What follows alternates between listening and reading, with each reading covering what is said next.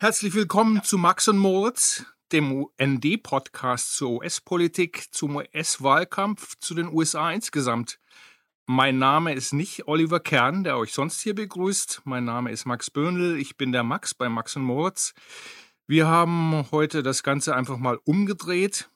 Nicht ich oder Moritz beantworten Fragen, die uns sonst Oliver Kern stellt, sondern heute frage ich einfach mal den Oliver. Hallo Oliver. Hi, grüß dich. Du bist der ND-Leserschaft unter anderem bekannt als Redakteur im Sportressort und dabei auch als Autor von spannenden Artikeln über US-Sport.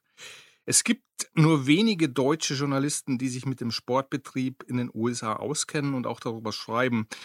Von dir weiß ich zum Beispiel, dass du mal in einer Kleinstadt in den USA gelebt hast und dass du dich gelegentlich auch ja irgendwie augenzwinkernd als US-Nerd zu erkennen gibst. Wie bist du selber eigentlich zum US-Sport gekommen oder ist der US-Sport zu dir gekommen? Ich glaube beides. Der US-Sport ist zu mir gekommen, wie für Jungs meines Alters, die nicht nur Fußball gespielt haben, wahrscheinlich eher normal war mit Michael Jordan und der NBA. Also der große Basketballstar in späten 80er und den gesamten 90er Jahren. 1992 Barcelona Olympia, das Dream Team, war er im Grunde der große Star. Und dann kann ich mich noch erinnern, habe ich 1993, glaube ich, seine NBA-Finalserie äh, seiner Chicago Bulls gegen die Phoenix Suns live im Fernsehen gesehen, im deutschen Fernsehen, mitten in der Nacht, äh, damals als das sogar noch im Free TV zu sehen war. Also so ist der Sport ein bisschen zu mir gekommen. Ich bin dann aber auch zu ihm gekommen, weil ich 1994 das erste Mal in den USA selber war und da mir ein paar Campuses von Universitäten angeschaut habe und da total begeistert davon war, wie riesig diese Anlagen waren und wie riesig die Hallen und ja, die Sporthallen und Footballfelder waren und so. Und da, da habe ich dann gedacht, da will ich auch irgendwann mal hin.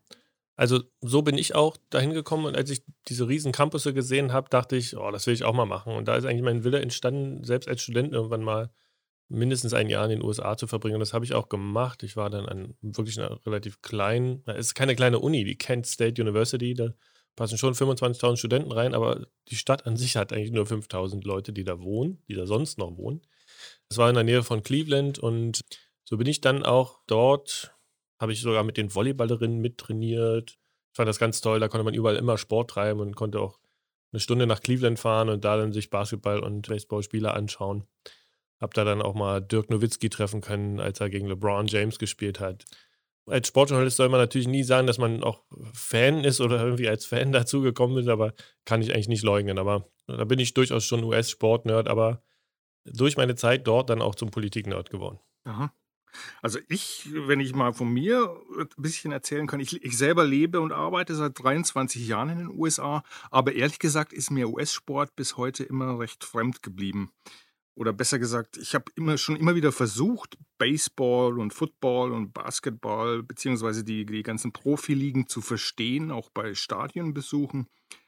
Aber dann immer wieder was gefunden, was mich dabei gestört hat. Am Baseball die langen Pausen, am Football das martialische Auftreten und die hohen Eintrittspreise, am Basketball das ganze Entertainment-Theater drumherum etc. Und ich habe mich deshalb auf die paar Sportarten zurückgezogen, die ich von Deutschland her kenne, Tennis und Fußball, aber nur zum Spaß. Ich kann das mit dem Baseball super nachvollziehen. Ich fand Baseball immer langweilig, total langweilig. Als ich dann da war, da ging es dann nicht darum, die, die Sportart zu verstehen, sondern habe ich einfach die Geschichte der Chicago Cubs irgendwann mal erfahren. Das Loser-Team überhaupt hatten seit über 100 Jahren keinen äh, kein Titel mehr geholt. Oder damals waren es noch nicht 100 Jahre, aber es wurden dann irgendwie 108 Jahre. Und da bin ich einfach Fan eines Loser-Teams geworden. Und die haben dann tatsächlich 2016 doch wieder den Titel geholt. Nach 108 Jahren war einer der besten Tage meines Lebens, die ich übrigens dann in den USA verbracht habe. In den letzten Monaten, Wochen finde ich äh, US-Sport schon wieder spannend. Nicht zuletzt wegen seiner Extreme. Als Schlagworte sage ich dazu mal nur extreme Kommerzialisierung einerseits, aber andererseits nehmen Profisportler dann immer wieder ganz wichtige politische Positionen ein. Gerade in den letzten eineinhalb Wochen da gab es zum Beispiel politische Streiks bei Sportlern. Kannst du, Oliver, die jüngste Vergangenheit mal Revue passieren lassen und erörtern, was da passiert ist und weshalb? Im Grunde fing alles schon vor ein paar Monaten an mit George Floyd und zu dieser Zeit, also als der Mann ermordet wurde von einem weißen Polizisten, da gab es eigentlich in der Zeit gerade gar keinen Sport, aber es gab viele Profisportler, vor allem aus der NBA, die ja von äh, schwarzen Spielern dominiert wird, sehr viele Leute, die einfach mit auf die Demonstration gegangen sind, die sogar mit Demonstrationen organisiert haben in den einzelnen Städten. Und ja, dann fing irgendwann die NBA wieder an, allerdings in einer sogenannten Blase, irgendwo äh, in Disney World, in Orlando, Florida sind die alle hin. Und viele von diesen Aktivisten unter den Sportlern haben, die wussten nicht so richtig, ob sie das gut finden sollen, weil im Grunde sie ja eigentlich auch weiter ihre politische Meinung äußern wollten. Und das ist während des Sports ja immer schwierig. Also haben sie schon dafür gesorgt, dass sie zum Beispiel bei der Nationalhymne knien können, dass Black Lives Matter auf, auf den Court in großen Buchstaben draufgeschrieben wurde und dass sie mit T-Shirts auftreten können, die auch äh, Black Lives Matter drauf haben oder statt ihres Namens stehen dann hinten der Name von George Floyd oder von oder da steht dann Gleichberechtigung drauf in den einzelnen Landessprachen von den Profis, die da mitspielen. Also die haben schon dafür gesorgt, dass sie weiter aktivistisch und politisch äh, aktiv bleiben können.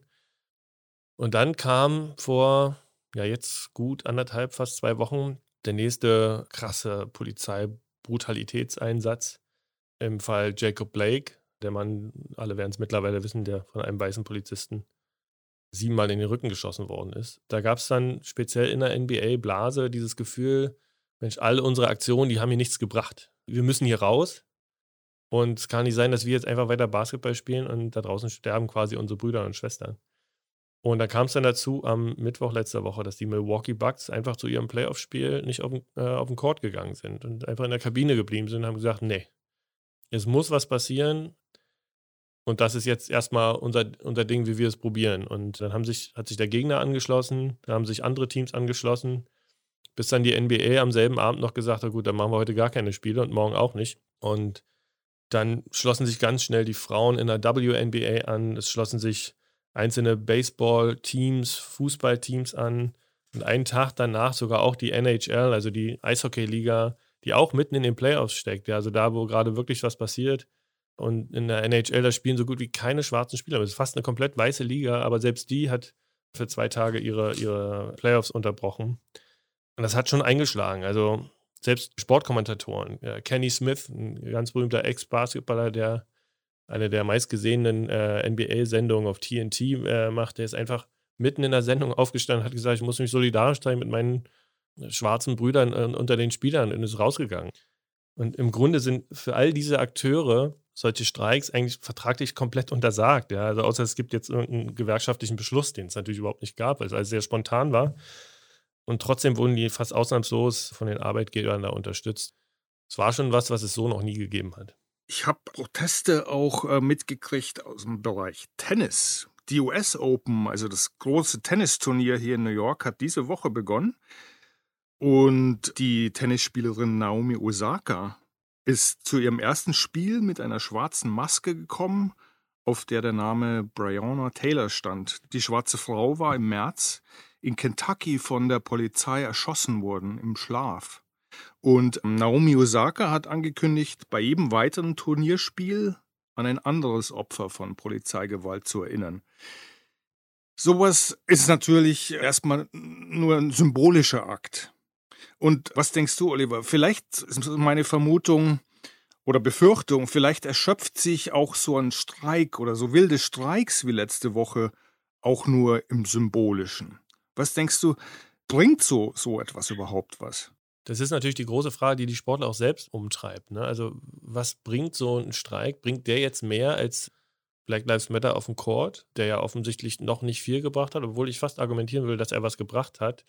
Man aber einfach nicht denken kann, dass es dann einfach mit einem Mal gleich alle auf einmal keine Rassisten mehr sind oder kein, kein systemischer Rassismus dadurch mehr da ist, aber es wirkt schon insofern, dass es äh, viel mehr Diskussion über das Thema gibt.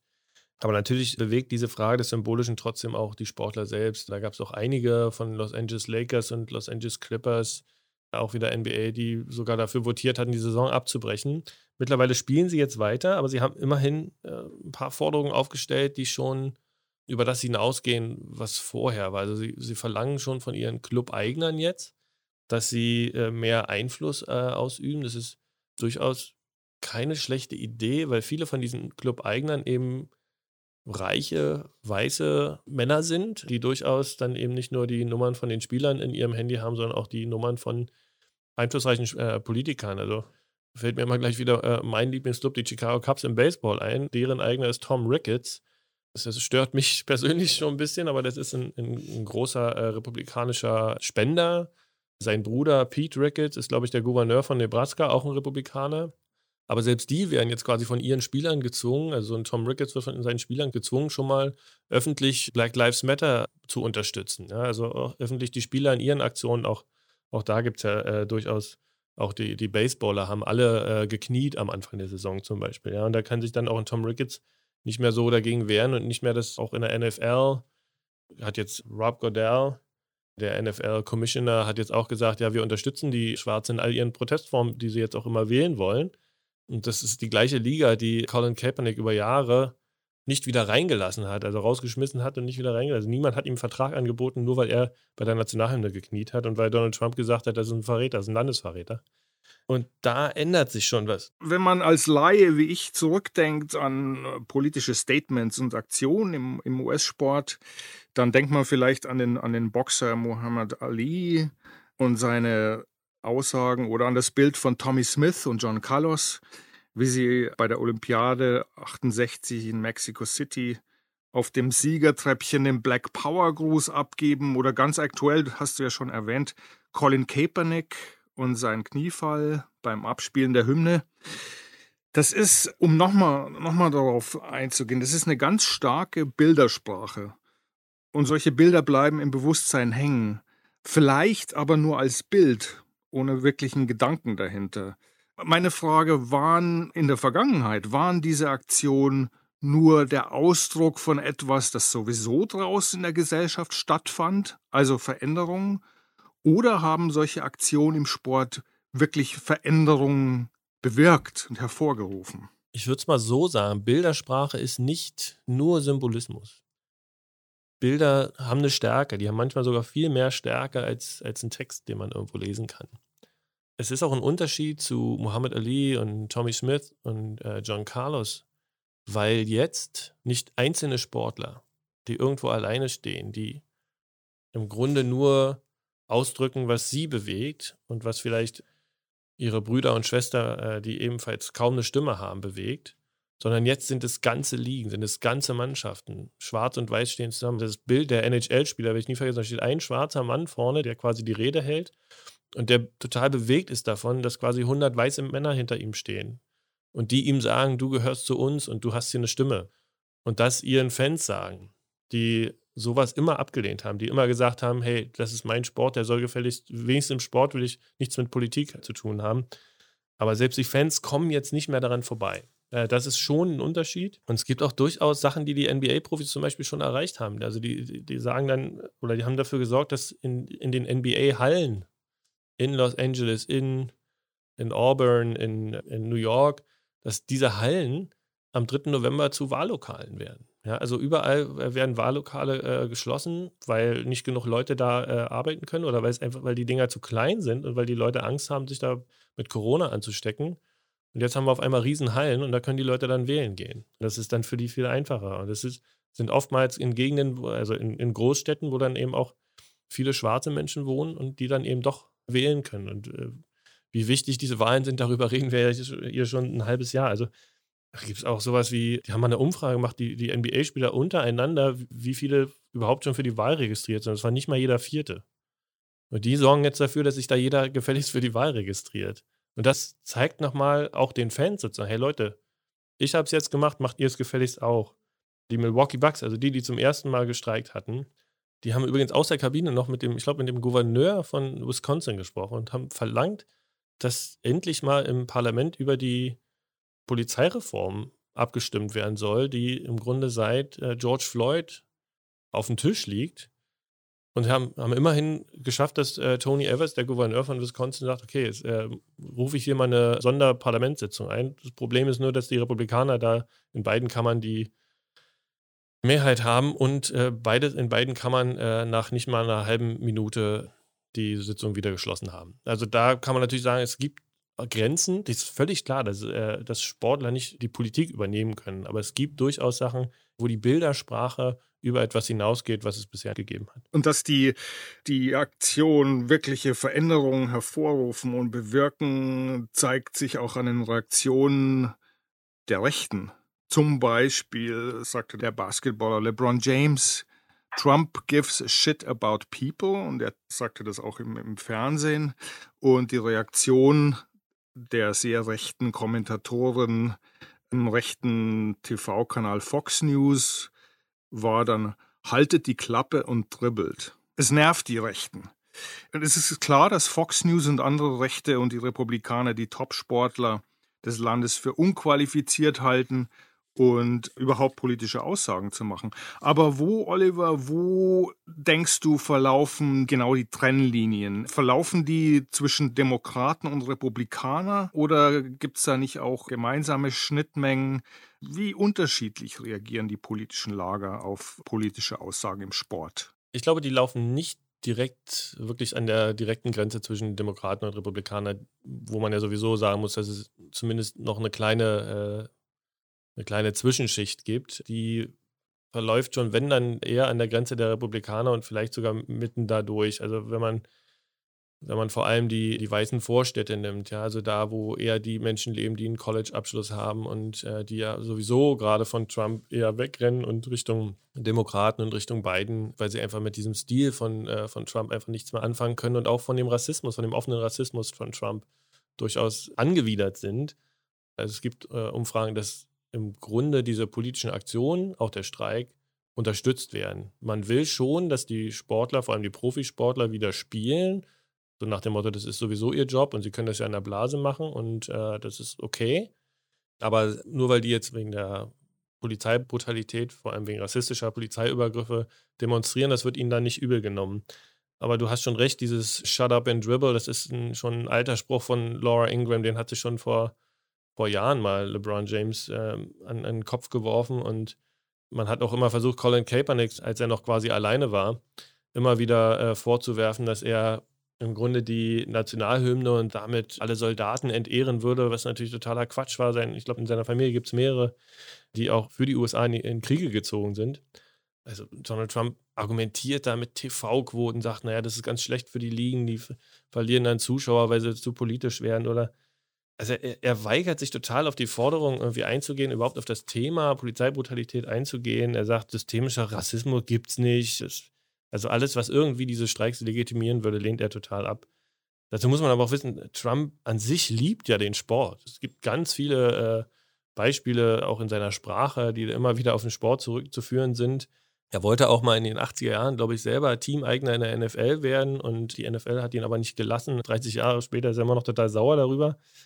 Aber für ihn ist es ganz wichtig, dass, dass über den Sport zurzeit jetzt irgendwie wieder Normalität signalisiert wird. Also er äh, sagt immer wieder zum Beispiel College Football muss jetzt unbedingt zurückkommen. Ja? Also da, da, kann man nur wirklich nicht sagen. Also die müssen nur wirklich spielen, weil College-Spieler, obwohl sie Millionen generieren für ihre Universitäten, bekommen null Cent. Ja? Nicht einen Dollar bekommen die mhm. dafür äh, obwohl die eigentlich äh, Stars in, in, im ganzen Land sind. Ja? Und für Trump ist das total wichtig, weil es eben auch in diesen Vororten ist. College Football zum Beispiel total wichtig. Ich war 2016, habe ich bei einem Freund äh, in der Nähe von Columbus gewohnt.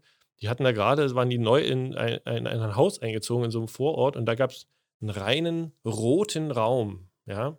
Und das war sozusagen der Buckeye Room, denn die äh, Universität, die Ohio State University in Columbus, das sind die Buckeyes und man geht einfach schon davon aus, dass jeder, der da hinzieht in die Vororte, ein Buckeyes-Fan ist. Das, da passen über 100.000 Leute in dieses Stadion rein. So groß ist das. Ja? Das ist fast noch wichtiger als der, der normale NFL-Football.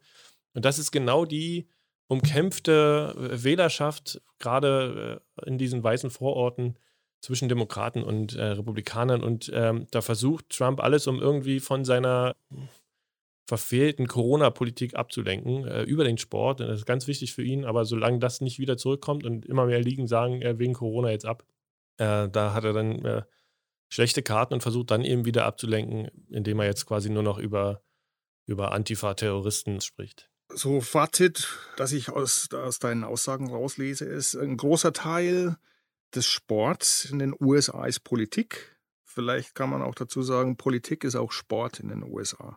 Und da würde ich gern einen Bogen spannen von uns aus in den USA zu euch rüber nach Deutschland, Oliver. Und da, das wäre meine letzte Frage. Wo liegt der Unterschied zu den USA in puncto Politisierung des Sports? Mein Eindruck aus der Ferne ist an Deutschland, dass äh, Spitzensportler in Deutschland sich nicht berufen fühlen, oder vielleicht sogar Angst davor haben, in der Öffentlichkeit Stellung zu beziehen. Es gäbe ja einiges auch in Deutschland, wozu man Stellung beziehen könnte und auch sollte, gerade wenn man dauernd im Fernsehen ist. Woran liegt es? Haben, haben die Leute Angst davor, Stellung zu beziehen? Ist es die Angst vor dem Maulkorb? Ist es Desinteresse?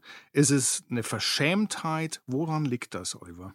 Ich glaube, man, man muss erst mal sagen, dass es auch in den USA nicht nicht selbstverständlich ist, was jetzt gerade passiert. Also du hast natürlich ein äh, paar prominente Beispiele angesprochen, aber es gibt eben auch den, den Michael Jordan, den ich äh, ganz am Anfang äh, angesprochen habe, der mal gesagt hat, auch Republikaner äh, kaufen Tonschuhe und deshalb hat er sich nie auch irgendwie versucht, politisch irgendwie groß auf eine Seite zu stellen. Also auch da gibt es äh, viele Leute, die lieber nichts sagen, wenn es sozusagen ihnen an, ans Geld gehen könnte, auch unter Sportlern. Und deshalb ist das jetzt gerade schon ein besonderer Moment. Trotzdem ist natürlich richtig, dass in Deutschland sowas noch überhaupt nicht gegeben hat. Ich glaube, es fehlt einerseits vielleicht an Problembewusstsein hierzulande. Also Polizeibrutalität oder Waffengewalt sind jetzt in Deutschland nicht so ein großes Thema, wie es gerade in den USA ist. Dann gilt auch immer so ein Spruch, konzentriere dich lieber erstmal auf deinen Sport. Jede Ablenkung ist schlecht für deine Leistung. Also dann eher so, okay, ich mache jetzt vielleicht, sagen wir mal, ich bin jetzt bei Olympia, dann mache ich erstmal meinen Wettkampf. Wenn ich dann zu Hause bin, sage ich vielleicht in einem Interview nochmal was. Dann kommt natürlich hinzu, dass Boykotte bisher im Sport, auch im olympischen Sport, immer also sehr international veranlagt waren. Also, oder man, man verlangt von den Sportlern auch meistens, dass sie das auf internationalen Boykott machen. Ja? Also ich erinnere mich, als sie 2008 nach China gingen, zu den Olympischen Spielen nach Peking, da sollten sie dann irgendwie gegen das Fehlen von Meinungsfreiheit oder für die Meinungsfreiheit demonstrieren. Sie sollten 2014 in Sochi bei den Winterspielen was gegen äh, das anti-homosexuellen Gesetz in Russland sagen. Und Sportler wollen sich aber in solche internationalen Konflikte nicht gern einmischen. Das ist meiner Ansicht nach auch durchaus verständlich. Ich meine, wenn selbst Politiker sich, sich nicht trauen, bei irgendwelchen Staatsbesuchen irgendwie mal groß was zu sagen, warum sollen sie es dann unbedingt tun? Und dann dabei riskieren, irgendwie von Olympia rausgeschmissen zu werden, worauf man da vier Jahre lang hintrainiert hat. Aber auf der anderen Seite muss man auch sagen, im Fußball, im Basketball hierzulande, in der deutschen Bundesliga, gab es jetzt auch durchaus Solidarität mit der US-Protestbewegung. Also auch hier knieten ganze Mannschaften, egal ob es irgendeinen Schwarzen in der Mannschaft gab oder nicht, äh, nach George Floyd. Also unpolitisch ist der Sport sicher auch hier nicht. Ob es dann wirklich zu solchen Streikwellen kommt, das hängt dann sicherlich auch damit zusammen, was hier gerade abgeht. Also ich glaube, es wird zu keinem Streik hier kommen, äh, nur weil in, in den USA gerade wieder äh, ein weißer Polizist einen schwarzen Menschen umgebracht hat. Und man muss natürlich bei aller Liebe für solche Aktionen manchmal auch ein bisschen vorsichtig sein. Also ich habe manchmal davor Angst, dass irgendeiner dieser Menschen dann bei irgendeiner Siegerehrung dann eine AfD-Fahne rausholt. Möchte ich dann auch nicht sehen. Deshalb ist das mit diesem Fordern von Sportlern dass sie sich politisch doch bitte mal äußern sollten. Immer ein zweischneidiges Schwert, wie man immer so schön sagt. da muss man schauen, was man sich da wünscht, ob man auch genau das bekommt. Nichtsdestotrotz kann man natürlich denen applaudieren. Im Grunde fast allen US-Sportprofis, äh, was die in den letzten Wochen getan haben. Danke, Oliver. Bei deinen letzten Sätzen würde ich es gern lassen. Erstmal vielen Dank. Danke rüber über den Atlantik und dann auch noch übers Land zu dir nach Berlin und zu euch, die hier zugehört haben. Ich fand es sehr, sehr spannend.